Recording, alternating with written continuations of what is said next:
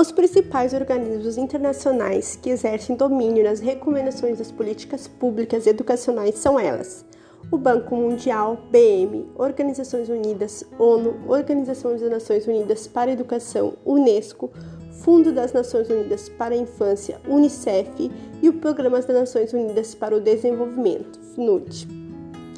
As influências dos organismos internacionais resultam em um processo de globalização, criando assim as legislações que promovem as principais reformas na educação básica, sendo criado acordos de organismos internacionais e de políticas públicas que impulsionaram as reformas na educação básica do Brasil. As conferências e os fóruns propuseram em metas o acesso e a universalização da educação básica, sendo estas as influências que tais orientações exercem na elaboração de políticas públicas para a educação brasileira, com propostas alicerçadas em um conjunto de diretrizes políticas voltadas para a recuperação da escola fundamental no país